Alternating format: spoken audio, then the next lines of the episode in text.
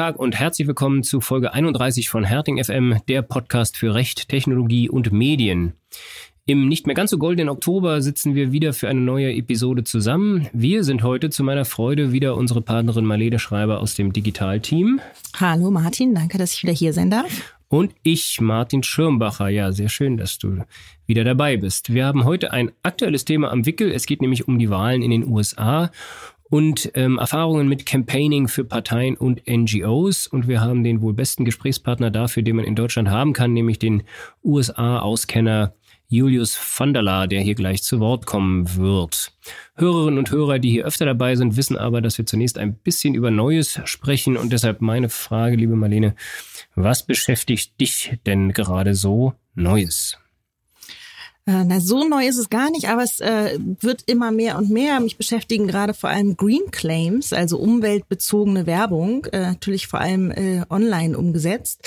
Ähm, nicht sehr überraschend, du kennst es ja äh, von zu Hause, äh, Fridays for Future, ähm, das zunehmende Umweltbewusstsein, ähm, vor allem von Verbrauchern, hat natürlich auch zur Folge, dass Unternehmer ein gesteigertes Umweltbewusstsein haben, äh, was ihre Produkte oder die Herstellung angeht und natürlich auch die Werbung und oder Sich hübsch machen ähm, wollen für die Kinder. Äh, ja, ungefähr. Ähm, und äh, Unternehmen, die eben zeigen wollen, dass sie besonders umweltfreundlich sind äh, und und Werbung machen mit Begriffen wie nachhaltig, grün und so weiter und so fort. Das liegt im Moment wirklich häufig auf meinem Tisch ist doch nicht nur aus Sicht meines Sohnes super, wenn die äh, Unternehmen äh, umweltbewusster werden, oder? Ja, durchaus. Ähm, wenn sie das auch tatsächlich äh, werden, ist das toll. Ähm, aber es ist natürlich ein, ein, Trend und wo ein Trend ist, da gibt's auch Einigkeit über die Umsetzung und da gibt's natürlich auch Missbrauch, äh, nicht bei unserem Mandanten, aber generell. Äh, Greenwashing nennt man das und die Wettbewerbszentralen, die sind natürlich äh, hoch alarmiert und nehmen zunehmend solche Werbeaussagen auseinander, mahnen die ab, lassen die richtlich überprüfen und äh, nicht nur Wettbewerbszentralen oder Verbraucherverbände, sondern natürlich auch Wettbewerber. Und was stört die dann daran? Also was ist sozusagen der, das Schlimme am, am Greenwashing? Äh, naja, äh, vor allem, wenn es nicht stimmt. Ne? Wenn es so, nicht stimmt. wenn's so nicht stimmt.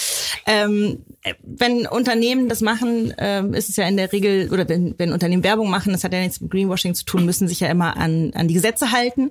Und da ist natürlich vor allem spannend das Gesetz für, äh, über den unlauteren Wettbewerb, also das UWG, ähm, dass sie da beachten müssen. Und ja, was muss man da genau beachten? Wo, wie geht man da vor? Welche, Als Unternehmen erstmal raushauen und dann Marlene fragen? Oder? Ja, das ist eine Möglichkeit. Ähm, äh, dann können wir gucken, was wir da noch machen können, wenn die Wettbewerbs äh, Verbände und Verbraucherverbände schneller sind, dann können wir nicht mehr so viel machen, dann können wir nur noch Feuer löschen.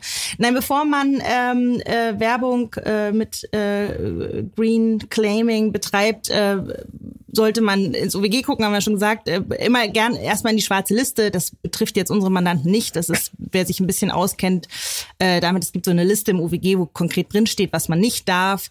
Äh, da sollte man möglichst mal nicht gegen verstoßen, weil das ist immer relativ eindeutig. Es gibt da jetzt aber keine konkreten Vorgaben zu irgendwie Klima oder Nachhaltigkeitsthemen. Ähm, aber äh, was man durchaus beachten sollte, ist das allgemeine Verbot für irreführende oder gegen irreführende Werbung. Na, also wenn man irgendwelche umweltbezogenen Begrifflichkeiten verwendet, dann äh, dürfen die nicht geeignet sein, Verbraucher in Irre zu führen und damit dann auch das Konsumverhalten in unzulässiger Weise zu beeinflussen. Also oder anders gesagt, du darfst halt nicht mit unwahren Angaben werben oder Angaben benutzen, die irgendwie geeignet sind, äh, Verbraucher zu täuschen. Ähm, und da ist natürlich, wenn wir jetzt so an, an ähm, umweltbezogene Aussagen denken, klimaneutral ähm, oder ähnliches, äh, da gibt es schon relativ viel Rechtsprechung auch zu und da ist ziemlich klar, dass die, die Rechtsprechung ziemlich äh, restriktiv vorgeht. Also sozusagen zu Lasten der Unternehmen, zugunsten der Verbraucher und da recht hohe Anforderungen an die Wahrhaftigkeit und Eindeutigkeit der Aussagen stellt. Ja, also das heißt, Werbeaussagen, die man da tätigt, die müssen klar sein, genau sein, überprüfbar und zutreffend. Okay. Und ähm, man sieht auch immer irgendwelche so Sticker auf den Etiketten. Äh, ja, du hast klimaneutral, hast du schon erwähnt. Äh, grün. Grün, genau. Äh, kann ich mir dann irgendeins, irgendeins ausdenken und dann äh, ähm, das dann da drauf pappen. Äh das ist eine super Idee, kannst du machen, äh, ist halt nicht erlaubt. okay. Äh, also da ist es tatsächlich so, ähm, dass, äh, also äh, das ist tatsächlich dann gegebenenfalls sogar eine Frage dieser schwarzen Liste, die ich, die ich erwähnt habe. Also es gibt äh, eine Regel, die sagt, dass du eben Gütezeichen nur verwenden darfst, wenn du die ähm, auch sozusagen verliehen bekommen hast, also die Anforderungen erfüllst und und ähm, auch führen darfst. Ähm, äh, das wäre dann, äh, das wäre kein Fall, der darunter fällt. Ne? Das wäre sozusagen der Fall, wir erfüllen die Angaben nicht, aber machen uns unser eigenes Siegel. Ähm, das fällt zwar nicht in die schwarze Liste, aber das ist unzulässig, weil du da ganz klar eine Irreführung betreibst. Ja, also ähm, wenn ein Unternehmen damit sozusagen so tut, als ob ich äh, das offizielle Anforderungen erfüllt habe, das aber gar keinen anderen gibt, der das auch hat. Sozusagen. Ganz, ganz genau. Mhm. Und du, du gar kein, also das, ein Siegel hat ja immer so einen Vertrauensvorschuss. Vorschuss. Ne? Also der, der mhm. Verbraucher, der da drauf guckt, denkt, dass dein Produkt äh, eben ganz besondere Herausforderungen äh, gemeistert hat, um dieses Siegel erfüllen zu können. wenn du also die selber schaffst. Idee, ja, wenn, genau. Wenn also in der Theorie eine super Idee, aber ja. machen wir mal lieber nicht. Ne? Okay, okay. Was machen wir dann? Wir ähm, betreiben Werbung, äh, wenn wir eben ein Produkt haben, das äh, einen Umweltbezug hat, einen positiven, indem wir gut darüber aufklären äh, und den Verbraucher darüber informieren, ähm, was das eigentlich bedeutet. Ja. Was, womit wir sozusagen werben. Also ähm, wenn ich sage klimaneutral, muss ich irgendwo sagen, was es ist. Genau, ich muss das, äh, muss, muss wahre Aussagen treffen und ich muss die auch irgendwie nachprüfbar haben. Ja. Das heißt, es gibt immer mehr Informationen, die dann irgendwo im Kleingedruckten stehen, wo dann doch, die dann doch keiner liest? Oder? ja, also es ist, geht so, äh, sagen wir mal jein. Also es geht so ein bisschen in die Richtung tatsächlich, ähm, ne, weil die, diese Umweltangaben eben wahr und nachprüfbar sein müssen. Auf der einen Seite hast du, oder ist schon relativ klar, dass du da keine grenzenlose Aufklärungspflicht hast. Ja, also ähm, die Rechtsprechung sagt relativ eindeutig, dass du jetzt nicht irre führst, wenn du ähm, Informationen nicht gibst, von denen du ausgehen kannst, dass der aufgeklärte Durchschnittsverbraucher sie kennt, mhm. äh, dass die sozusagen selbstverständlich sind. Und ich glaube, da kann man perspektivisch schon damit auch, auch oder davon ausgehen, dass ähm, die Verbraucher sich ja immer mehr informieren, immer mehr Informationen haben, da auch sagen nicht eher, eher schlauer werden als dümmer. Und auf der anderen Seite hast du aber eben im UWG 5a Absatz 2 auch ein Informationsgebot. Ja, und ähm, das heißt, du musst den Verbraucher schon auch informieren, ausreichend.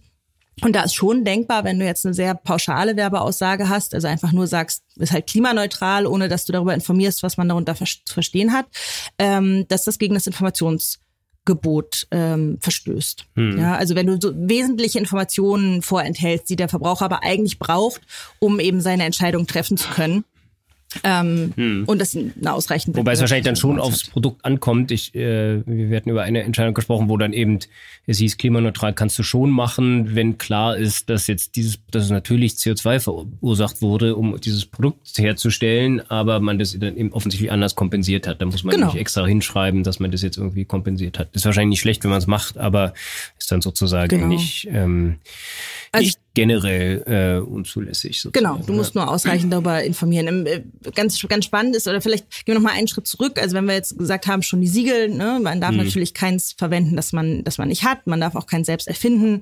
Angaben müssen immer wahr sein. Ähm, grundsätzlich das äh, Battle, das man immer so ein bisschen hat als Rechtsabteilung oder als Rechtsberater mit der äh, mit dem Marketing ist, die Werbung muss so transparent wie möglich sein. Ne? Und im Zweifel muss man da bei diesen Umweltaussagen schon eher ein bisschen restriktiv formulieren. Was aber, glaube ich, ganz wichtig ist, ist, dass man, ähm, dass der Gegenstand der Werbung klar sein muss. Ne? Also wenn ich sage, das ist äh, klimaneutral, dann muss klar sein, bezieht sich das auf das Produkt, mhm. auf die, auf die Marke, auf das Unternehmen insgesamt. Ähm, und es muss auch klar sein, wie die Reichweite aussieht. Ne? Also bezieht sich das nur auf die Herstellung, nur auf die Nutzung oder ist wirklich äh, von, von äh, Beginn bis Ende dieser, dieser Produktherstellung ja, alles klimaneutral. Und, und das ist vielleicht auch noch ein wichtiger Punkt, weil das äh, auch immer wieder auch mit den Verbraucherzentralen dann in die Auseinandersetzung geht, ähm, wann muss der Verbraucher eigentlich informiert werden? Na, also das ist möglichst frühzeitig, äh, frühzeitig äh, und auf jeden Fall, bevor er seine Kaufentscheidung trifft. Also ähm, guter Platz ist immer die Produktdetailseite, ähm, ganz klar nicht ausreichend, das ist dann irgendwo in der Bestellbestätigung. Oder halt im Kleingedruckten, ne? Und äh, ich mache hier überall Klimawerbung auf der Website und, und irgendwo steht dann unsere Hinweise zum Klimaschutz und da steht dann drin, dass es das eigentlich doch nicht alles ist oder was es eigentlich nur genau, heißt. Genau. Was aber schon ausreichen kann, kann eben sein, naja, klimaneutral und dann äh, unter Verlinkung auf die Informationsseite, wo es dann eben weitere Informationen gibt. Das kann schon ausreichend sein. Das muss man sich dann im Einzelfall anschauen. Aber das ist durchaus möglich. Ich muss das nicht alles auf der Produktdetailseite unterbringen. Passt ja eh nicht hin. Da steht ja schon so viel andere. Richtig. All die anderen Verbraucherinformationen Informationen, die wir uns alle durchlesen, bevor wir ein Produkt kaufen. Immer. Ja, das ist von mir. Und wie sieht's bei dir aus?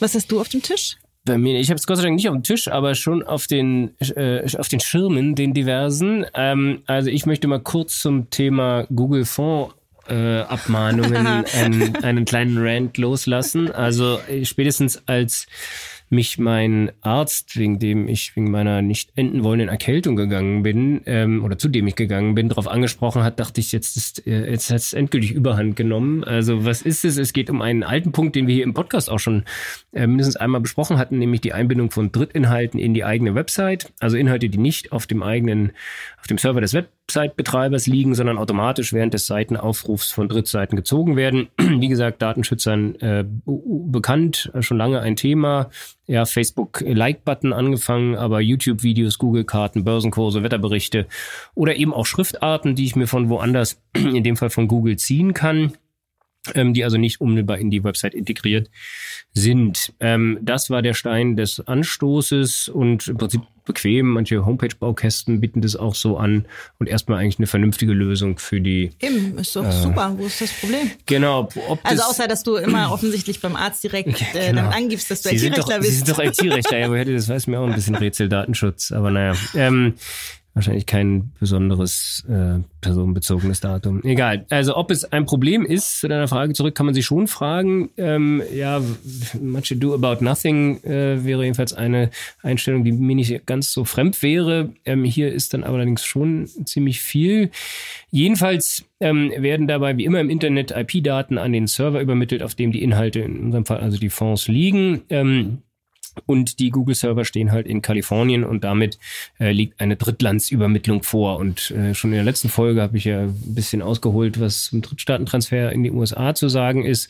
Ähm, ja, auch das hatten wir hier schon öfter und werden wir auch noch öfter haben. Böse, ja, böse, böse. Böse, böse. Seit der, seit der EuGH das Privacy Shield gekippt hat, sind eben viele Datentransfers illegal und das kann man dann eben auch behaupten, dass äh, eine äh, harmlose, daherkommende IP-Adresse eben an Google gesendet wird und Google damit ähm, möglicherweise Schindluder treibt und vielleicht sogar noch den amerikanischen Geheimdienst auf diese IP-Daten zugreifen lässt. Jedenfalls liegt dann, wenn man, wenn man der Meinung ist, dass das ein Verstoß ist, darin ein DSGVO-Verstoß. Und ähm, jetzt ist es so, dass äh, die DSGVO ja sagt, dass wenn es in Artikel 82, dass wenn es einen Verstoß gibt, dann gibt es mal grundsätzlich auch äh, Gelegenheit zu einem Schadensersatzanspruch. Man muss also einen Schaden haben. Und wahrscheinlich ist der Grund all dieser, dieser Massen, Massen, Massenabmahnung, die uns jetzt hier überfällt, ähm, ein Urteil des Landgerichts Münchens aus dem Januar diesen Jahres, wo ein Betroffener 100 Euro Schadensersatz ähm, zugesprochen bekommen hat. Ja, erstmal hört sich das nicht so viel an, aber die Masse macht's, ne? Die Masse macht's äh, und die Masse kommt daher, dass jetzt einige ich will nicht die Gänsefüßchen bemühen, aber Kollegen auf den Zug aufgesprungen sind, äh, also Rechtsanwälte haben sich Mandanten gesucht, möglicherweise war es auch andersrum und verschicken nun zu Tausenden, ähm, ja, Abmahnungen kann man vielleicht gar nicht so richtig sagen, jedenfalls seltsame Schreiben, in denen verschiedene Ansprüche geltend gemacht werden. Da wird also Löschung verlangt, da wird Unterlassung verlangt, also Löschung der Daten, die dort angefallen sind. Es wird Unterlassung verlangt, dass es in Zukunft nicht mehr passiert. Es wird ein Auskunftsanspruch geltend gemacht und es wird eben auch ein Schadensersatz und ein Kostenerstattungsanspruch der Kosten für den Anwalt dort ähm, geltend gemacht. Es gibt verschiedene, mindestens drei oder vier äh, Abmahnwellen, die es da jetzt gibt. Es gibt einen Kollegen äh, Lehnhardt bei uns aus der Straße hier in Berlin, der einen Herrn Ismail vertritt. Die sind noch vergleichsweise seriös. Die schreiben, was jetzt tatsächlich ähm, in der letzten Woche äh, wirklich durch die Decke gegangen sind, sind abenteuerliche Schreiben eines Kollegen Nikolaos Kairis Dikigoros, der RAAG äh, Rechtsanwaltskanzlei. Und der macht halt ähm, Beträge äh, zwischen 200 und 300 Euro geltend. Die ganzen Ansprüche, die ich vorhin aufgezählt habe, ähm, und äh, natürlich soll jetzt alles sein Bewenden haben. Man muss auch die Unterlassungserklärung nicht abgeben, wenn man einfach zahlt. Ich habe bei Twitter, glaube ich, auch gesehen, da wird wahlweise vom gleichen Anwalt in den gleichen Schreiben Herr Wu und Frau Wu. Oder Wang, er weiß Oder er wahrscheinlich selber nicht. Das, ja. Ja, ja, abenteuerlich. Es ist jetzt auch, äh, der Kollege Heidrich hat heute Morgen geschrieben, dass er jetzt auch Strafanzeige gestellt hat. Ich glaube, bei dem nächsten Fall mache ich das jetzt auch mal, weil da, das, das ist ja offensichtlich, äh, dass es, dass ähm, Herr Wang, Frau Wu äh, dort nicht die Seite besucht haben, sondern dass das halt ein Automat war, wenn überhaupt. Ähm, ja, die, Akt, die Aktenzeichen, die, eine der ersten Abmahnungen in, von dieser Kanzlei, die ich kenne, hat trägt das Aktenzeichen 40.000. Jetzt gibt's welche mit Aktenzeichen 215.000. Kann man mal hochrechnen. Ne? Daraus zu Schlussfolgerung, dass der Kollege in einer guten Woche 175.000 äh, Schreiben verschickt hat, ist jedenfalls nicht allzu weit hergeholt. Ja. Ähm, also das ist natürlich einigermaßen krass. Und was raten wir, was rätst du Mandanten, ähm, wenn die mit diesen Schreiben kommen? Also ich habe letztens auf Twitter äh, mal wieder einen rausgehauen und gesagt, also ich mich meinem Arzt geraten habe, äh, ja, schrei schreiben, äh, ja, Website in Ordnung bringen. Natürlich kann man Google Fonts, das sollte man schon sagen, lokal installieren. Man muss sie nicht äh, von einem fremden Server ziehen lassen. Man sollte also seine Website in Ordnung bringen. Ähm, und dann kann man das Schreiben äh, ignorieren. Vor allem sollte man nicht zahlen. Es gibt eine Ausnahme, wenn in dem Schreiben gleichzeitig Auskunftsansprüche geltend gemacht äh, werden, nach Artikel 15 DSGVO, äh, dann, dann kann man erwägen, ob einem das zu riskant ist, das Schreiben jetzt äh, rundheraus zu ignorieren und, und jedenfalls sich mit diesem Auskunftsanspruch ähm, beschäftigen. Ja, weil wenn ich nämlich den, einen Anspruch auf Auskunft äh, nicht erfülle, dann ist das wiederum in sich genommen ein Datenschutzverstoß, ganz unabhängig von dem Google-Fonds und dann könnte eine Behörde deswegen äh, ein Bußgeld verhängen. Dass das passiert, äh, kann ich mir nicht vorstellen. Es gibt dann noch den Trick, dass man, dass man da zurückschreibt, wenn man sich eben damit überhaupt befassen möchte, da zurückschreibt und erstmal um Vorlage einer Originalvollmacht bittet, ähm, äh, damit, äh, ja, das ist 174 BGB, damit man sagen kann, äh, legitimiere dich doch erstmal. Kennen wir Ähm, Fälle, wo äh, Originalvollmachten von den benannten Betroffenen Na, vorgelegt wurden? Natürlich nicht. Wir kennen auch keinen einzigen Fall, wo mal geklagt worden wäre. Mhm. Ähm, äh, ja, ein Schelm, wer dabei denkt, dass es nur ums Geld geht und gar nicht um die Unterlassungs- und sonstigen äh, Ansprüche. Also ich hoffe mal, dass wir da relativ schnell äh, ein Ende dieser Abmahnwelle erleben werden. Ja, so viel vielleicht dazu. Google-Fonds, ähm, Abmahnung extrem lästig. Ja, installiert euch die Fonds lokal und dann ähm, wäre mein Rat eher, die Schreiben zu ignorieren. Nach äh, Greenwashing und Google-Fonds jetzt aber zu unserem heutigen Gast. Bei uns sitzt Julius van der Laar. Julius ist Strategie- und Kampagnenberater für Unternehmen und Non-Profit-Organisationen. Ich kenne Julius, weil er auf einem Vortrag, lang, langes her, ich glaube auf einer SEO Campix vor unzähligen Jahren, Lang, über, seine, über seine Erfahrungen als hauptamtlicher Wahlkämpfer für Barack Obama berichtet hat. Das war spannend und seitdem, Julius, laufen wir einander immer mal wieder über den Weg Richtig. mit äh, Wahlkampfdaten äh, und auch manchmal auch ohne Daten. Ähm, genau, du bist viel gefragter internationaler Speaker. Umso äh, mehr freuen wir uns, dass du hier heute ein bisschen Zeit hast für unseren kleinen Podcast. Es ist schön bei euch zu sein. Vielen Dank für die Einladung. Prima, ich glaube, wir steigen gleich mal ein mit, den, mit dem aktuellsten der aktuellen Themen. Es ist ja gar nicht mehr so lange hin. Äh, In der nächsten Woche sind Wahlen in den USA. Richtig. Ähm, jetzt vielleicht nicht so die, die in dem Fokus hier in Deutschland, wie, wie das vor zwei Jahren war, äh, weil es Midterms sind, aber ähm, ja, was vielleicht äh, führst du mal kurz ein, warum es trotzdem wichtig ist, sich damit auseinanderzusetzen. Äh, Liebe Marlene, lieber Martin, es ist Blockbuster-Zeit in den USA. Midterm Elections, Kongresswahlen. Das komplette Repräsentantenhaus wird neu gewählt. Das heißt, du kannst dir so vorstellen, ihr könnt es euch so vorstellen, als ob es eine superlativ Landtagswahl ist. Quasi als ob alle 16 Bundesländer einmal komplett wählen würden. Also jeder Kongressabgeordnete, zumindest im Repräsentantenhaus, wird neu gewählt und ein Drittel der Senatorinnen und Senatoren werden eben auch neu gewählt. Das heißt, es steht echt viel auf dem Spiel. Das andere ist Gouverneurswahlen. Auch die finden statt. Dazu kommen natürlich noch Bürgermeisterwahlen. Ganz Amerika wählt. 220 Millionen Leute werden wahrscheinlich wählen gehen. Und es geht vor allem darum, ob Joe Biden eine Mehrheit im Repräsentantenhaus und im Senat behalten wird oder eben ob die Republikaner dort die Macht zurückerobern können. Und ich glaube, eins kann man sagen, wenn es ihm nicht gelingt, sowohl Repräsentantenhaus als auch Senat beizubehalten, wird es anfangen, ungemütlich zu werden für Joe Biden. Ich kann mir vorstellen, dass ein Impeachment-Verfahren nach dem anderen kommen wird und dass die Republikaner den Spieß umdrehen und diese angestaute Wut der letzten zwei Jahre, vor allem eben auch diese ganzen Mager-Republikaner, dann auch ungebändigt auf Joe Biden losgehen werden. Das heißt, für ihn ist zu hoffen, dass es so bleibt, wie es ist. Und danach sieht es doch nicht aus, oder? Ich glaube, danach sieht es nicht aus, zumindest wenn wir auf die Umfragen schauen. Ähm, wir müssen jetzt keinen Deep Dive in die Zahlen machen, aber nur zur Einordnung. Senat besteht im Moment die Möglichkeit, auch laut Umfrageinstituten aktuell die Wahrscheinlichkeit, dass die Demokraten den Senat halten, also 52, 51 Sitze behalten. Im Repräsentantenhaus sieht es anders aus. Dort ist eine höhere Wahrscheinlichkeit, dass die Republikaner das zurückerobern. Und das war auch historisch immer schon so. Und dazu muss man auch eine Sache noch sagen.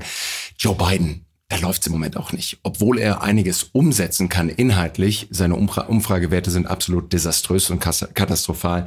Äh, der Zuspruch von Joe Biden ist immer wieder um die 40, 42 Prozent Zuspruch. Großteil der Amerikaner sind unzufrieden. Das andere ist, na, wie finden wir, wie es insgesamt bei uns im Land läuft? Und dort sagt ein Großteil der Amerikaner, es läuft hier desaströs. Die Benzinpreise gehen nach oben, Inflation und so weiter und so weiter. Und jedes Mal, wenn du so eine Ausgangssituation hast, dann verliert natürlich der Amtsinhaber in diesen ersten Midterm Elections auch wieder diese Kongresswahlen. Ist ja häufig so, dass es wechselt, ne? Also das, äh, also in den ersten Midterms, dass es dann nochmal swingt oder. Äh es ist fast immer so, ne? Ja. Ich habe 2008 für Barack Obama gearbeitet im Wahlkampf. Wahlkampf. Obama gewinnt. Wahnsinniger Wahlerfolg damals. 2010 sind die Kongresswahlen und es gibt das sogenannte Shellacking. Also Obama hat damals haushoch und die Demokraten haben damals haushoch ähm, verloren. Dasselbe war dann eben auch bei Trump. Gewinnt 2016 2018 im Midterm Election gibt es direkt wieder die Quittung. Das einzige Mal, zumindest in der Recent History, in den vergangenen 20 Jahren, war es 2002, als dann die Wahlen anstanden, direkt nach dem 11. September. George W. Bush ist Präsident, der 11. September passiert und dort gab es den sogenannten Rally Around the Flag Effekt. Also die ganze Nation kommt hinter dem Präsidenten zusammen und stärkt ihm den Rücken. Da hat man dann auf einmal den Amtsinhaberbonus als, als Führer ja. äh, des Landes. Ja, okay. Anders als bei Olaf Scholz. Gibt es, stimmt, ja, da muss noch mehr passieren. Ähm, Immerhin greift er jetzt auch durch. Jetzt greift er durch. Ja, äh, was gestern die Drei AKWs, drei Monate, ole ole. Es hat, es hat Robert Habeck große Schmerzen zugeführt, ja. ja. ich glaube auch. Naja, zählen wir nicht zusammen, wie viel da insgesamt in Monaten rausgekommen sind und wie viel nicht, aber egal. Aber speaking of Charisma. Ja. Von Obama zu Olaf Scholz. Ja, so ungefähr. Und, wieder zurück zu, zu Obama. Ah, okay. ja. äh, das finde ich ja schon nochmal spannend. Ähm, das haben wir jetzt schon mehrfach angesprochen, ähm, dass du eine Historie hast mit äh, Barack Obama. Kannst du mal ganz kurz erzählen, wie deine Geschichte mit ihm ist? Also wenn du sagst Historie, dann hört sich das fast so an, als ob wir beste Freunde sind und jeden Abend telefonieren. Das tun wir.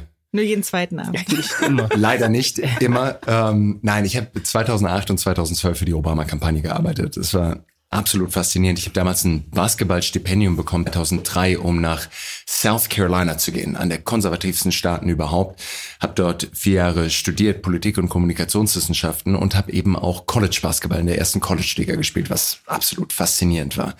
Ähm, und das war auch, wie gesagt, diese Zeit von George W. Bush. Und als Deutscher Europäer, der plötzlich im tiefsten Süden, ne, dem Land der Bibeln und der Waffen irgendwie unterwegs ist, mit George W. Bush als Präsident, war das schon auch eine echt harte Zeit. Ne? Krieg in Afghanistan, Irak, all das, was zusammengekommen ist. Und dann plötzlich kommt Barack Obama und kandidiert für die Präsidentschaft. Und als ich das gehört habe, dachte ich, ich will da unbedingt irgendwie mitarbeiten.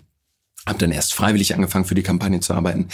Und dann haben die mir einen Job nach ein paar Wochen angeboten. Ähm, ich habe für ein paar Dollar jeden Monat gearbeitet, habe eine Benzinkarte bekommen, durfte bei irgendwelchen Spenderinnen und Spendern auf dem Sofa schlafen. Und so ging das dann los mit dieser Obama-Kampagne. Und ich habe mich dann wie so in meinem eigenen kleinen amerikanischen Traum nach oben gearbeitet, habe mehr und mehr Verantwortung bekommen und war dann am Schluss Youth Vote Director. Das heißt, der ja, im Endeffekt Anführer für die Jungwählermobilisierung im Bundesstaat Missouri, was eine faszinierende Aufgabe war. Und du hast eben gerade schon gesagt, Daten und Social Media und so weiter. Das war der erste digitale Wahlkampf damals 2008. Insofern für uns war es das absolute Schlaraffenland. Und ich glaube, für euch als Juristinnen und Juristen, die sich auch mit Datenschutz im deutschen Kontext auskennen, wahrscheinlich die absolute Hölle, wenn man sich vorstellt, was damals komplett unreguliert im wilden Westen der Datenpolitik auch los war. Damals bei, de, bei deinem Vortrag ich das erste Mal gehört habe, da meintest du auch, die Datenschützer sollten jetzt mal rausgehen. ich natürlich nicht gemacht. Ordentlichen Shitstorm. nicht gemacht. Nein, aber da kommen wir vielleicht gleich nochmal äh, drauf zurück. Vielleicht äh, nur nochmal äh, um die Aktualität, ja. der Aktualität wegen. Gibt's, würdest du sagen, zwei, drei Races, wo sich jetzt in besonderer Weise ableiten lässt, Biden, wie es um Biden steht. Also, dass man sozusagen sagt, also wenn jetzt der Gouverneur von Michigan, da kommt, also nicht komme ich her, sondern da war ich mal ein Jahr ja. und äh, beobachte da immer noch ein bisschen, was da los ja. ist mit Gretchen Whitmer. Gretchen so. Whitmer. Ja, ja. Genau. Ähm, äh, aber ja, oder, oder eben bestimmte klar Senat, aber Posten, wo du sagst, ähm, da kommt es jetzt wirklich an, da sieht es ja dann wirklich schlecht aus, wenn es das fällt oder andersrum. Ja, ja, also Tudor und Whitmer, äh, das, das äh, echt spannendes Rennen, ist auch sehr, sehr knapp. Viel, viel Geld fließt da in Michigan rein. Ähm, ich glaube, die Gouverneursrennen sind natürlich wichtig, weil auch einfach dort unheimlich lokal entschieden wird. Aber schlussendlich geht es ganz klar darum, schaffen es die Demokraten, die Mehrheit im Senat zu halten? Ich glaube, das ist die einzig entscheidende Frage. Meines Erachtens nach Kongress ist durch. Ähm, du kannst mir jetzt oder ihr könnt mir jetzt dieses Tape in zwei, drei Wochen wieder vorspielen und sagen, hey, äh, da lagst du mal wieder daneben. Aber meine Vermutung zumindest Stand heute ist, dass das Repräsentantenhaus verloren ist. Das heißt, welche Bundesstaaten sind wirklich wichtig für den Senat? Ich würde sagen, der eine ist Pennsylvania. Dort kandidieren zwei wirklich besondere Kandidaten. Das eine ist John Fetterman, der Demokrat, ein Hühne von einem Mann, Riesentyp, der gerade einen Herzinfarkt hatte und die letzten drei Monate quasi gar nicht wirklich kandidieren konnte. Und der kandidiert wiederum gegen einen republikanischen TV-Arzt, der Multi, Multi, Multimillionär ist, Mehmet Oz, kann jeder mal OZ nachgeschrieben im Nachnamen äh, googeln. Ein wahnsinnig schmutziger Wahlkampf. Wie gesagt, das ist der, der Senatswahlkampf in Pennsylvania und der andere, auf den ich achten würde, wäre der in Georgia. Georgia, Südstaat, auch da nochmal ähm, absolut faszinierendes Rennen. Das eine ist Raphael Warnock, ein äh, Reverend, der damals in der Ebenezer Church äh, in, in Atlanta äh, der Prediger war, wo auch früher Martin Luther King der Prediger war. Ne? Also wirklich ein gestandener Redner, sitzender Senator von den Demokraten seit 2001 im Amt. Und der kandidiert jetzt gegen Herschel Walker. Und Herschel Walker also na, so wirklich einer der schillerndsten Kandidaten, wie es dir überhaupt vorstellen kannst. Der Typ war Running Back bei den Dallas Cowboys, war eine absolute Legende, Football-Legende im Bundesstaat Georgia, hat dort bei der UGA Universität gespielt, uh, Go Bulldogs. So absolute, uh, absolute, absolute uh, Legende dort in Georgia. Und gleichzeitig sagt er so Sachen wie zum Beispiel, naja, mit den Chinesen müssen wir genau aufpassen. Wir haben hier die saubere Luft in den USA und wir reinigen die und wir machen alles dafür, dann geht diese Luft einmal rüber nach China und wir kriegen die verpestete, dreckige Luft aus China wieder zurück und ich werde das stoppen. Ne? Also auf, auf, auf dieser Ebene. Hey, ne? äh, gleichzeitig sagt er natürlich, Abtreibung muss auf jeden Fall ähm, illegal gemacht werden. Ne? Das, was Roe v. Wade und natürlich die, die Entscheidung vom Supreme Court im Sommer, die runtergekommen ist, sagt er ganz klar, also Abtreibung nur noch unter Strafe. Gleichzeitig kommt jetzt gerade raus vor ein paar Wochen, dass er seiner damaligen Freundin, während er verheiratet war, äh, eine Abtreibung bezahlt, bezahlt hat. Ne? Also äh, das sind das sind einfach so Stories, die kannst du kaum kannst du kaum dir selber ausdenken. Ne? Er sagt, er ist Polizist. Er war nie Polizist, im Gegenteil, er war in der Schießerei mit der Polizei. Ne? Das sind alles so Sachen, die, die Übergänge sind fließend, sage ich die mal. Übergänge ja, sind gefühlt, wie er hat ja auch eine Waffe. er hat halt auch eine Waffe. Also das eine muss ich noch sagen, weil das so absolut faszinierend ist. So, wir hatten gerade eine Bundestagswahl vor genau einem Jahr in Deutschland. Ne? Und wenn du dir so anschaust, was die Parteien in Deutschland ausgeben, SPD, CDU, Grüne und so weiter und so weiter, dann ist es so roundabout alles zusammen, um die 61 Millionen wahlberechtigten Wählerinnen und Wähler zu erreichen in Deutschland, haben die alle so um die 50 Millionen Euro zusammen ausgegeben. Ne? Ist schon relativ üppig, 50 Millionen Euro. Wenn man das vergleicht und du dir anschaust, wie viel allein im Bundesstaat Georgia ausgegeben wird, im letzten Senatswahlkampf, also genau vor zwei Jahren dort in Georgia, wurden 460 Millionen Dollar nur in diesem Bundesstaat Georgia ausgegeben und jetzt nur im Vergleich. In Georgia gibt es sieben Millionen wahlberechtigte Wählerinnen und Wähler. Ne? Nur um so ein bisschen zu zeichnen, worum es in diesem Wahlkampf geht. Ne? Mhm. Es geht um alles für Demokraten und Republikaner. Die Frage, kann Donald Trump überhaupt nochmal kandidieren? Wird Joe Biden nochmal antreten? Weil wenn die Demokraten jetzt dieses Mal wirklich auch stark verlieren, kann ich mir nicht vorstellen, dass Joe Biden nochmal antreten wird. Also es ist eine wirkliche Blockbuster-Election und äh, ich kann mir vorstellen, dass da einige Leute in den nächsten Wochen auch noch mehr Augenmerk drauf werfen werden und Deutschland noch genauer hinschauen, weil es eben um so viel geht. Absolut.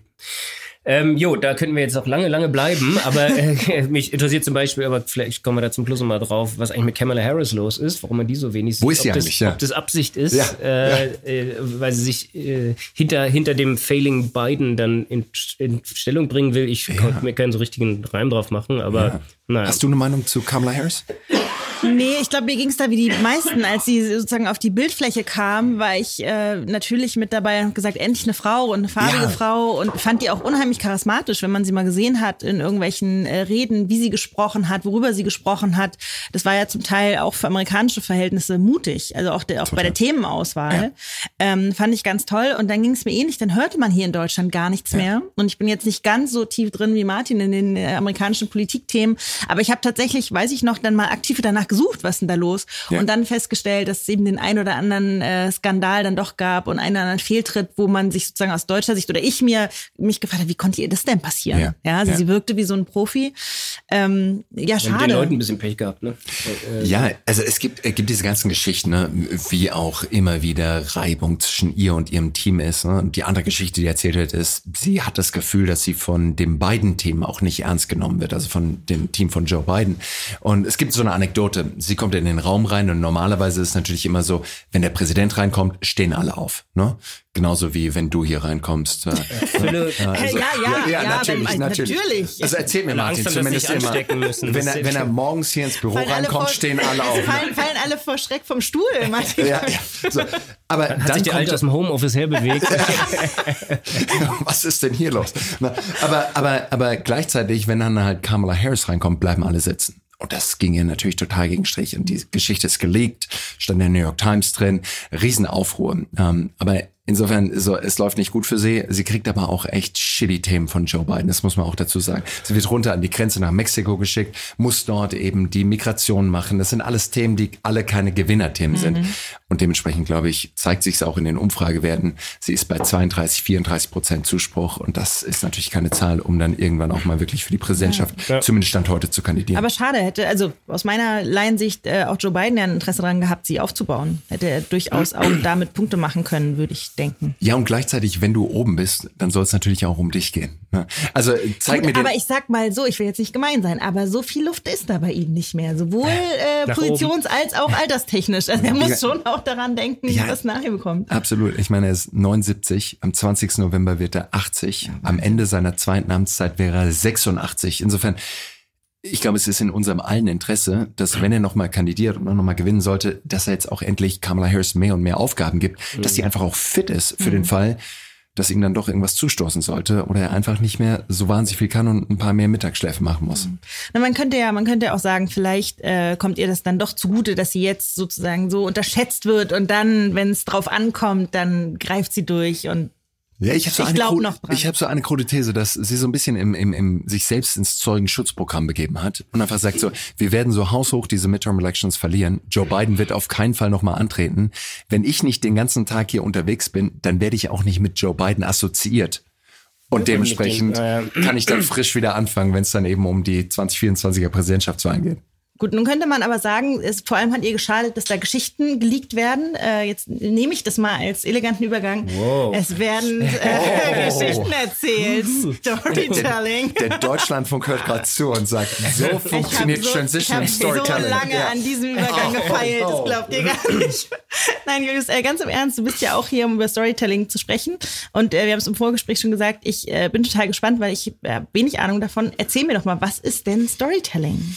Marlene, äh, Storytelling, ich glaube, ist das älteste, der älteste Hut, den es überhaupt gibt. Ne? Jetzt könnte man irgendwie anfangen und sagen, Höhlenmalerei. Ich meine, das sind einfach visualisierte Geschichten, das Campfire, ne? wo wir alle irgendwie drum sitzen und lauschen, wie jemand einfach eine faszinierende Geschichte erzählt. Aber wo wir gerade über die Politik gesprochen haben, ich würde auch argumentieren, dass jede wirklich gute Kampagne auch immer eine Geschichte ist. Ne? Wir versuchen im Endeffekt zu skizzieren, wo wir herkommen und wo wir hinwollen. Jetzt ist nur diese klassische Reise von unser Anfangspunkt zu dem Punkt, wo wir hinwollen. Wenn wir die einfach nur linear erzählen, einfach nur kurz langweilig. Ne? Das ist so der Klassiker irgendwo. Bilanzpressekonferenz, was ist im letzten Jahr passiert? Alles läuft ganz großartig, die Geschäfte entwickeln sich wunderbar, der Markt macht manchmal nicht mit, aber wir sind auf dem besten Kurs. Das ist so na, die Zusammenfassung von jeder Jahresbilanzpressekonferenz. Emotional sehr mitreißend. Emotional sehr mitreißend oder vielleicht auch ein deutsches juristisches Verfahren.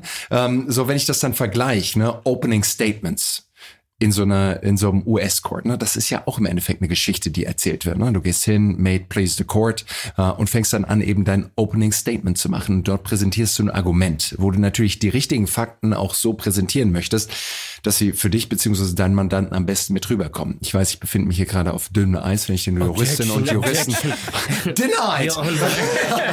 Sit your ass down. Nein, und, und, und, und, ne, und, und, und gleichzeitig so, wir müssen eine Geschichte erzählen, aber die Geschichte, wie gesagt, kann nicht nur linear sein. Ich kann nicht einfach nur sagen, ich habe mich auf den Weg gemacht und dann bin ich im Ziel angekommen, sondern ich brauche natürlich eine gewisse Spannung und auch Dramatik. Und jetzt gibt's natürlich so diese klassische Drei-Akt-Struktur. Wir haben irgendwie die Exposition, dann gibt's irgendwie den Klimax und am Schluss gibt's wieder die Resolution und gleichzeitig kann man Geschichten noch ein bisschen interessanter erzählen. Da gibt es einen Mann namens Joseph Campbell. Joseph Campbell, Mythologe, hat sich einmal die komplette Historie angeschaut, hat sich Odysseus durchgelesen, Iliad durchgelesen und so weiter und so weiter. Hat dann irgendwann gesagt so, aha, es gibt so ein paar Elemente, die immer wieder gleich sind. Wir brauchen einen Protagonisten. Und wenn wir einen Protagonisten Protagonisten haben, brauchen wir natürlich auch einen Antagonisten, den Schurken, ne, der unsere Protagonistin irgendwie aufhalten will und stoppen will von diesem Erreichen des hehren Ziels. Ne. Übrigens gibt es auch ein paar andere Charaktere, wie zum Beispiel ein paar Elfen, irgendwelche Helferlein, die unserem Helden dabei helfen, das Ziel zu erreichen. So, long story short, wir müssen immer wieder Drama mit reinbringen. Und ich glaube, wenn du dir gute Reden anschaust, egal ob es irgendein TED-Talk ist, eine gute Präsentation, dann sind genau diese Elemente mit drin. Wir wissen, worum es geht. Und das ist irgendwie ein großes, hehres, aber auch anspruchsvolles Ziel, das zu erreichen gilt. Und wir haben dann eben unseren Protagonisten, unsere Protagonistin, die sich auf diese Reise macht, aber die natürlich einen Haufen Schicksalsschläge erfährt.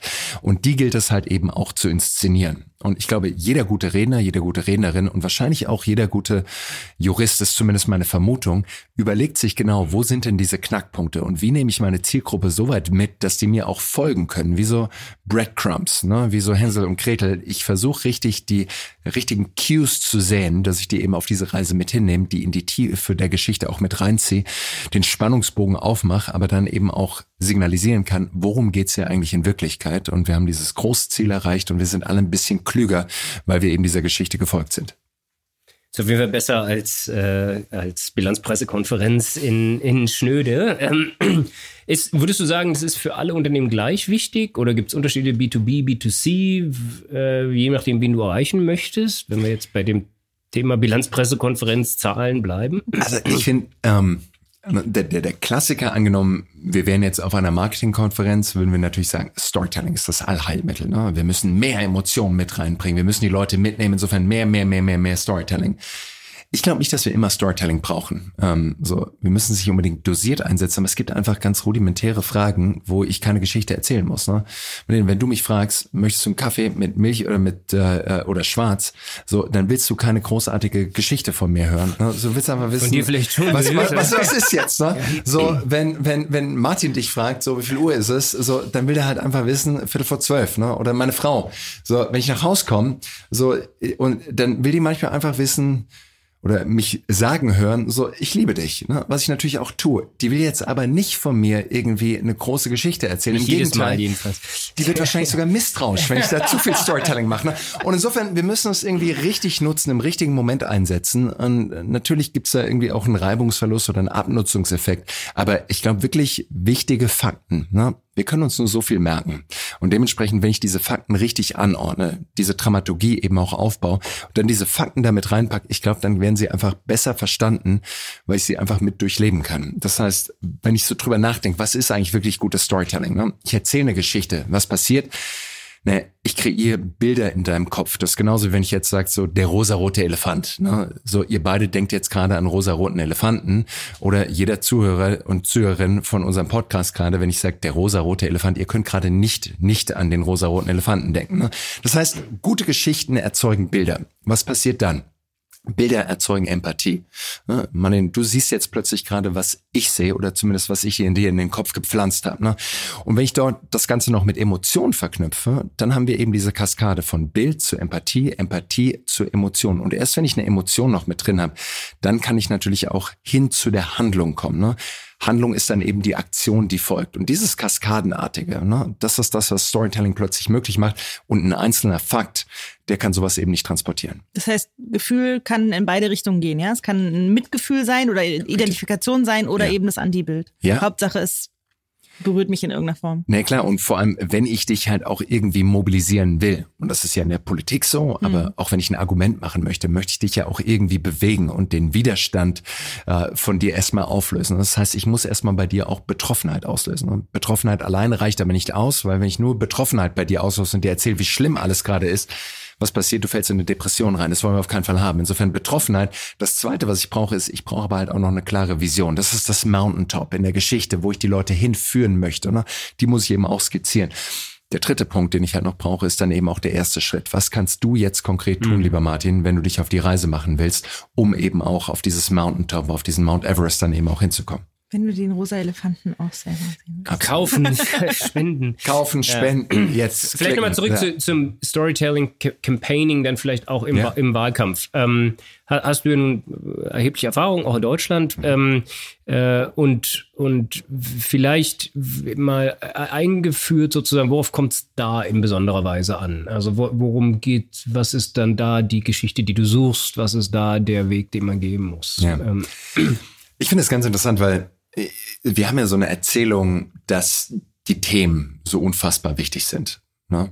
Und vor allem bei uns ja, in Deutschland. Ja, ne? Also die Themen sind uns sehr, sehr wichtig. Ja. Aber sprechen wir doch mal über die, die Umfragen Themen. gehen ja auch nur um, um die Themen. Äh, Umfragen äh, sind auch ganz, ganz wichtig. Ne? Das Horse Race blenden wir aus. Aber Jetzt, wir können uns ja mal vorstellen, wir sitzen hier in so einer Wahlkampfzentrale. Ne? Es ist vielleicht noch irgendwie sechs Monate, ein Jahr bis zur Bundestagswahl. Wir überlegen uns jetzt, unsere Kandidatin Marlene da hinten, äh, was geben wir da eigentlich überhaupt mit? Das heißt, wir würden jetzt vielleicht zu Infratest Team abgeben, zu äh, Survey oder sonst irgendwohin, würden eine Auftrag, Umfrage in Auftrag geben und fragen, was sind denn die wichtigsten Themen der Bürgerinnen und Bürger? Dann kommt da vielleicht raus, naja, du gut, die Energiepreise sind gerade wichtig, Sicherheit ist wichtig, Bildung ist uns auch wichtig und so weiter und so weiter. Haben nicht wir so unsere, wichtig wie Sicherheit. Nicht, nicht ja. ganz so, vor allem geben wir kein Geld dafür aus, ja, aber schlussendlich, das, das sind unsere... wichtig, soll halt nichts kosten. Ja, genau, genau. Klimawandel. So, das sind die, die fünf wichtigsten Themen. Dann setzen wir uns hin, machen unser Google Doc auf und schreiben ein Parteiprogramm, das die Antworten der Wählerinnen und Wähler, die Fragen der Wählerinnen und Wähler dann eben auch beantwortet. So, das ist die klassische Herangehensweise. Viel, viel effektiver ist aber, wenn wir eine Geschichte erzählen. Und vor allem wenn wir nicht sagen, naja, welche Fragen stellen sich die Wähler und welche Antworten formulieren wir auf die mhm. Fragen, also wie können sie den Klimawandel lösen, sondern viel, viel effektiver ist es, Marlene, wenn ich eine Säge nehme und deinen Schädel einmal aufsäge. Und Weiß die, nicht, ob ich das so, aber äh, red erst mal das weiter. Das ist aber die, die, die hohe Kunst des, des Agenda-Settings. Ne? Ich will nicht die Frage beantworten, die du dir stellst oder die du mir als Politiker stellst, sondern viel effektiver ist es, wenn ich die richtige Frage in deinen Schädel reinpresse. Und dann die Antwort dazu. Nämlich die Frage, die ich am liebsten beantworte okay. oder die ich am besten beantworten kann. Ne? Und das heißt, wenn du dir diese Frage überhaupt erstmal stellst, so, dann bin ich natürlich uniquely positioned als Kandidat, auch der beste Kandidat für genau diese Frage zu sein. Und ich glaube, das mache ich halt am besten mit Storytelling. Und jetzt könnte man sagen, naja, wie macht man das? Okay, ich spreche jetzt ganz viel über dieses Thema, aber wir müssen das Ganze natürlich emotionalisieren. Das heißt, es gibt einen Satz in der politischen Kommunikation, der lautet, löse niemals ein Problem, das keiner hat. Was bedeutet mhm. das im Umkehrschluss? Im Umkehrschluss heißt das, verkauf das Problem, das du löst und nicht die Lösung. Jetzt kann ich mich hinstellen und du willst es konkret machen und auch über den letzten Bundestagswahlkampf sprechen, Martin, ne? Jetzt kann ich es konkret machen und sagen, warum hat Olaf Scholz diese letzte Bundestagswahl gewonnen? So, wir haben die Plakate gesehen, da stand erst Respekt drauf, ne? dann stand irgendwann Kompetenz drauf. Kompetenz ist irgendwie eine, eine, eine Zuschreibung, die man jedem geben, jemandem geben kann und man kann sich vielleicht auch kompetent verhalten oder auch kompetent positionieren, aber am Schluss muss sich ja der Wähler die richtige Frage stellen. Und ich glaube, das war genau das. Wenn sich Leute die Frage gestellt haben, wer von diesen drei Kandidatinnen und Kandidaten, Annalena Baerbock, Armin Laschet, Olaf Scholz, ist der kompetenteste, dann ist die Wahrscheinlichkeit am höchsten, dass sie für Olaf Scholz dann auch stimmen. Insofern, wenn ich jetzt zurück zu diesem Storytelling-Beispiel gehe, würde ich folgendes Szenario aufmachen. Stell dir vor, ne? Marlene, du gehst ins Wahllokal, machst hinter dir einen Vorhang zu, holst den Stimmzettel raus, hast den Kugelschreiber in der Hand. Jetzt überlegst du, ne? du bist noch eine von diesen vielen unentschlossenen Wählerinnen und Wählern. Aber du weißt, du willst wählen und siehst jetzt, ne, wen wähle ich jetzt? SPD, CDU, Grüne, ne? das sind so die Optionen, die du dir selber gibst. So, welche Frage muss in deinem Kopf hochploppen? Ich mache jetzt ein Bild, erzähle eine Geschichte. Ne? Stell dir vor, es ist drei Uhr nachts im Kanzleramt. Das Telefon klingelt. Ne? Irgendwo in der Welt ist was passiert. Nicht Armin Laschet. das passiert, wenn dir jemand die Pointe wegnimmt. Ja. so, oh. Die Geschichte ist sofort tot, ja. Ich wollte eigentlich noch weitermachen und sagen, irgendwo in der Welt ist was passiert. Ne? 100.000 Truppen sind an der Grenze zu Europa aufmarschiert. Ne? Joe Biden ist an der anderen Leitung und sagt, oh Gott, wir müssen jetzt handeln. Nein, Wer ich, soll ans Telefon na, ich würde, gehen? Ich würde rangehen, ist doch ja. völlig klar. Marlene sagt, fuck it, ich mach's alleine. Ja. Ja, aber ich glaube, genau das ist der Punkt. Ne? Wenn sich Leute die Frage stellen, wer soll dann nachts um drei ans Telefon gehen? Ne? Soll es Armin Laschet machen? Soll es Annalena Baerbock machen? Soll es Olaf Scholz machen? Dann haben zumindest zu diesem Zeitpunkt, genau vor einem Jahr, die Mehrheit der Bürgerinnen und Bürger gesagt, Finde ich ihn super charismatisch? Nein, aber ist er der kompetenteste in dem Moment? Mhm. Hat er die meiste Erfahrung? Hat er die meiste, ja, Kompetenz? Dann ist es halt doch ähm, äh, Olaf Laschet will ich schon sagen, Olaf, Olaf, Olaf Scholz. Ne? Und äh, so hat er, glaube ich, am Schluss die Wahl gewonnen. Ja. Viel mehr ich, ich stand ja auch nicht mit auf dem Wahlzettel, ja. muss man der Das, das muss man fairerweise sagen. Die Deutschen, und ich finde, da hast du sie auch einer großen Chance beraubt, konnten dich nicht wählen. Ja, ja schade. Vielleicht nochmal ein, einen kleinen Schwenk zu dem Data-Thema. Ja. Ähm, jetzt ist es ja so, dass dass du wahrscheinlich trotz Säge hin oder ich her. auch diese, diese, diese, diese Transition, die du gerade gemacht hast, wirklich wunderbar. Mega, Vielleicht noch einen kleinen Schwenk, ne? Ja. So, so, schön und rund wie die Transition von Marlene war. so hältst du mal gerade bei dir. Mir, ich ich versuche schon seit fünf Minuten die Transition zu machen, ich komme nicht zu Wort. es war, vier oder fünf Übergänge hatte ich schon gebaut. den, den, den Hieb habe ich gespürt, ja. Genau, ja. genau. Äh, eine Frage. Nö, jetzt will ich auch nicht mehr. Nein, äh, nein, ähm, du, du, trotz Säge wirst du ja nicht bei allen ja. die gleiche Frage äh, und das gleiche Problem in den Kopf bekommen, ähm, ja. sondern stattdessen die überlegen, ähm, ja, wen spreche ich wie an? Ähm, und wir hatten damals mal äh, äh, über deine Erfahrung mit dem Newsletter-Marketing oder die Spendenaufrufe in den USA ja. äh, sozusagen gesprochen. Erstens, gibt es das in Deutschland inzwischen mehr? Damals, damals war dein Befund gibt es praktisch wenig. Ja, also digitaler Wahlkampf in den USA war ja. lange, lange ja. in Deutsch, äh, bevor es in Deutschland überhaupt modern wurde, sozusagen. Und dann, wie stellt man es an? Wie findet man da jetzt die richtige Selektion? Ähm, wen spreche ich da wie an, sozusagen? Ja. Ich meine, ich kam 2008 aus diesem ersten digitalen Wahlkampf, knapp eine Milliarde Dollar hat der gekostet, kam ich zurück nach Deutschland und habe damals äh, im Willy Brandt-Haus für die SPD Bundestagswahlkampf für Frank-Walter Steinmeier gemacht. Ne? Sorry. Von, von, von, von Yes We Can, Hope and Change, einer Milliarde Dollar Barack Obama hin zu Anpacken für unser Land. Ich bin der Frank-Walter ne? und dem schlechtesten Wahlergebnis zu diesem Zeitpunkt für die SPD. Also es war, war wirklich eine, eine, eine absolute Talfahrt. Ähm, so, Folgendes. So, du sprichst über den digitalen Wahlkampf und natürlich auch die Daten. Ich würde immer argumentieren, so, am Anfang ist es immer der Kandidat, die Kandidatin, das aktuelle Rennen. Muss ich aus einer großen Koalition raus Wahlkampf machen oder habe ich wirklich einen Kontrast, den ich auch spielen kann? Die Daten sind am Ende immer nur der Brandbeschleuniger finde ich raus, welches Thema es gerade wirklich ist. Und kann ich dann natürlich da auch nochmal Rocket Fuel draufgießen, kann ich wirklich nochmal Kerosin draufgießen? Und das sind für mich die Daten.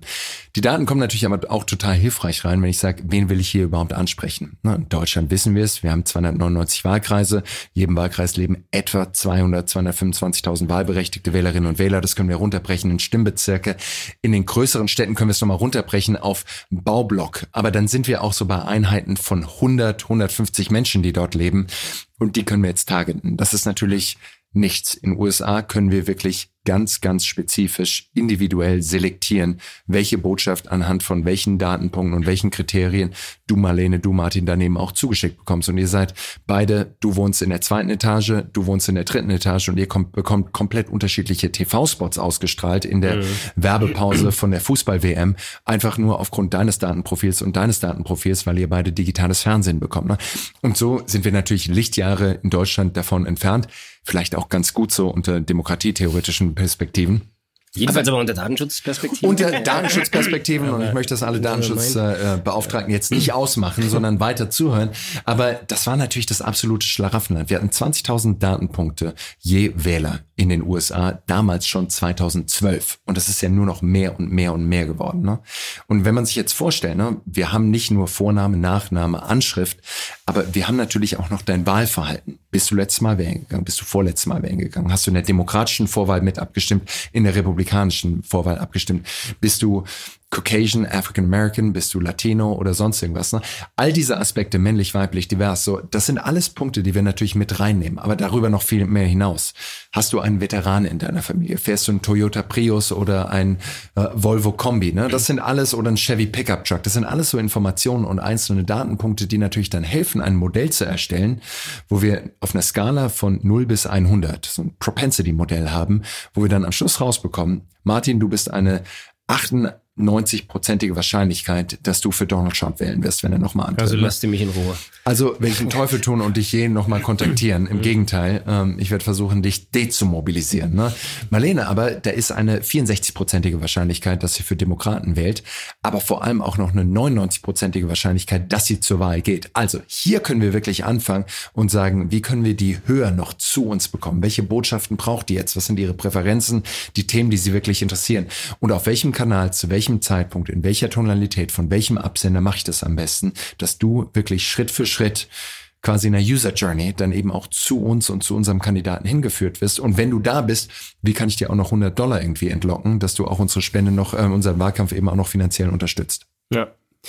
Ja, also da sind wir natürlich in Europa meilenweit entfernt von, weißt du besser als wir. Ja, die österreichische Post hat ein fettes Bußgeld bekommen ja. von der österreichischen Datenschutzaufsichtsbehörde, weil sie Wahrscheinlichkeiten, wie Leute wählen, angeblich, bestreitet sie ja auch noch, verkauft hat. Ja, äh, ja da, da sitzt es natürlich ein ganz, ja, ganz anderer Werk, äh, ja. was man da in den USA machen kann. Naja. Aber es ist wirklich faszinierend, weil wenn ich hier in, in Meetings sitze äh, mit, mit Parteien und wir dann zum Beispiel auch zur Post direkt gehen, ne? und die sagen natürlich dann auch, klar, du kannst bei uns Adressen mieten, mit dem Unterschied, dass du natürlich diese Adressen niemals bekommst, genau. sondern es ist dann so, wir überlegen uns, wie könnte denn die Postwurfsendung, die Postkarte aussehen, die dann die Post für uns verschickt an die Leute, die sie uns in ihren zehn Clustern dann eben auch angeboten hat. Und, und zehn Cluster, nur nochmal da, Spielverderber, ja, die Datenschutzaufsichtsbehörden sagen, ein Cluster darf ich wählen, was natürlich völlig verrückt ist. Ähm, ja, und, und da, da, da sind die, da fühlen die sich schon liberal, da fühlen die sich schon mutig. Ne? So. Äh, und das, ja. Wir können jetzt nochmal über Datenschutzbeauftragte generell sprechen und wo die eigentlich herkommen und wie die eigentlich auch ernannt werden, so, aber das ist ein ja komplett anderes Thema. Ja sein, aber dann brauchen wir noch einen zweiten Podcast. Ja. Das schaffen wir wohl heute nicht mehr. Ja. Aber ja, super spannend. Ja. Genau, vielleicht dann zum Wrap-up. Ähm, äh, du machst auch Campaigning für NGOs, Richtig. für Unternehmen. Richtig. Ähm, wie, sehr, wie sehr musst du dich da, also von dem, ich, ich sag mal so, auch wie du das erzählst, und man merkt ja, dass du dafür brennst, den mhm. amerikanischen Wahlkampf und so weiter. Wie sehr musst du dich da umstellen? Kannst du da überhaupt noch normal mit umgehen und dann nicht, nicht sozusagen von der 100 auf die auf 12? Nee, äh, total. Und vor allem, ich meine, es gibt so wahnsinnig viele wichtige Themen. Ähm, egal was es ist, Klimaschutz, äh, Biodiversität ist, ähm, ob es im Gesundheitssektor endlich vorangeht. Ne? Es geht ja jeden Tag ein anderes Thema durch. Ja? Und wir merken es ja auch, wir sind ja in einer hochpolitisierten Zeit. Sicherheit spielt plötzlich eine Rolle und wir können über Rüstung und auch Investitionen in die Bundeswehr sprechen, so wie wir vorher nie drüber gesprochen haben. Olaf Scholz lässt sich mit einem Kampfpanzer ablichten und ist in der Rüstungsfabrik, was ja, ja Wahnsinn, irgendwie unvorstellbar war noch vor einem halben Jahr, dass wir überhaupt jemals so ein Bild von einem Bundeskanzler sehen würden. Ne? Insofern, ich glaube, jetzt ist genau der Zeitpunkt, wo man kommuniziert. So, jede Krise ist natürlich auch eine riesige Chance. Im Campaigning sagen wir die Crisis-Opportunity, also die Crisis und die Opportunity. Die muss aber halt eben auch kommuniziert werden, weil sonst wird es manchmal oder oftmals auch einfach eine gigantische Krise. Insofern, gerade immer, wenn es umschwenkt, und ich glaube, wir sind gerade an ganz vielen von diesen Kipppunkten dran, glaube ich, ist es total wichtig zu kommunizieren. Du hast mich gefragt, naja, wie machst du es denn? Äh, schnürst du und schürst du diesen Elan dann doch wieder ein bisschen zurück? Ja, im Gegenteil. Ähm, jeder hier muss auch eine Geschichte erzählen. Vielleicht müssen wir die anders inszenieren, vielleicht können wir da nicht ganz so progressiv rangehen wie in den USA, aber eine gute Geschichte braucht jeder und die kann auch in Deutschland jeder und jede erzählen. Und dementsprechend, glaube ich, gibt es auch hier genug zu tun. Zumindest spüre ich das. Top, top Schlussworte, würde ich sagen. Ähm, ja, vielen Dank, äh, Julius. Das war ein, ein äh, erhellender Einblick in deine Arbeit und in das, was du machst. Äh, wer mehr von Julius hören will, kann das unter anderem bei deinem aktuellen Podcast jetzt Race to Power. Race to Power. Race ja. to Power. Das kann natürlich keiner so gut aussprechen wie ein, du. Ähm. Ein, ein Pioneer Original Podcast, ja. ähm, genau. Und sonst auf deiner Website ein bisschen mehr erfahren über juliusvandela.com. Genau, tun ja. wir auch noch in die Show Notes. Also ganz Sehr toll, vielen Dank ähm, dir. Schön, dass du da warst. Ähm, und vielleicht sehen wir einander wieder mal in der Chausseestraße. Ich freue mich sehr drauf. Danke für die Einladung. Vielen Dank, Julius. Hat Spaß gemacht. Danke euch.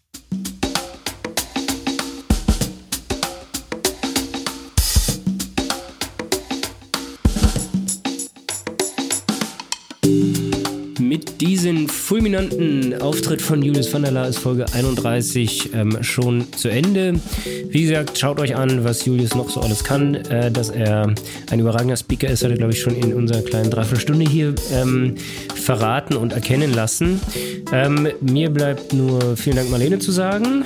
Schön, dass du mal wieder dabei warst. Ich komme gerne bald wieder auf dich zu. Sehr, sehr gerne. Hat großen Spaß gemacht. Vielen Dank für die Einladung. Und euch, liebe Hörerinnen und Hörer, zu bitten, ähm, ein paar Bewertungen dazulassen, wenn ihr das noch nicht gemacht habt. Ähm, bei herting.fm einmal reinzuschauen, welche Folgen wir in der Vergangenheit aufgenommen haben ähm, und ansonsten einzuschalten, wenn es wieder heißt Herting FM, der Podcast für Recht, Technologie und Medien. Vielen Dank und bis bald. Ciao.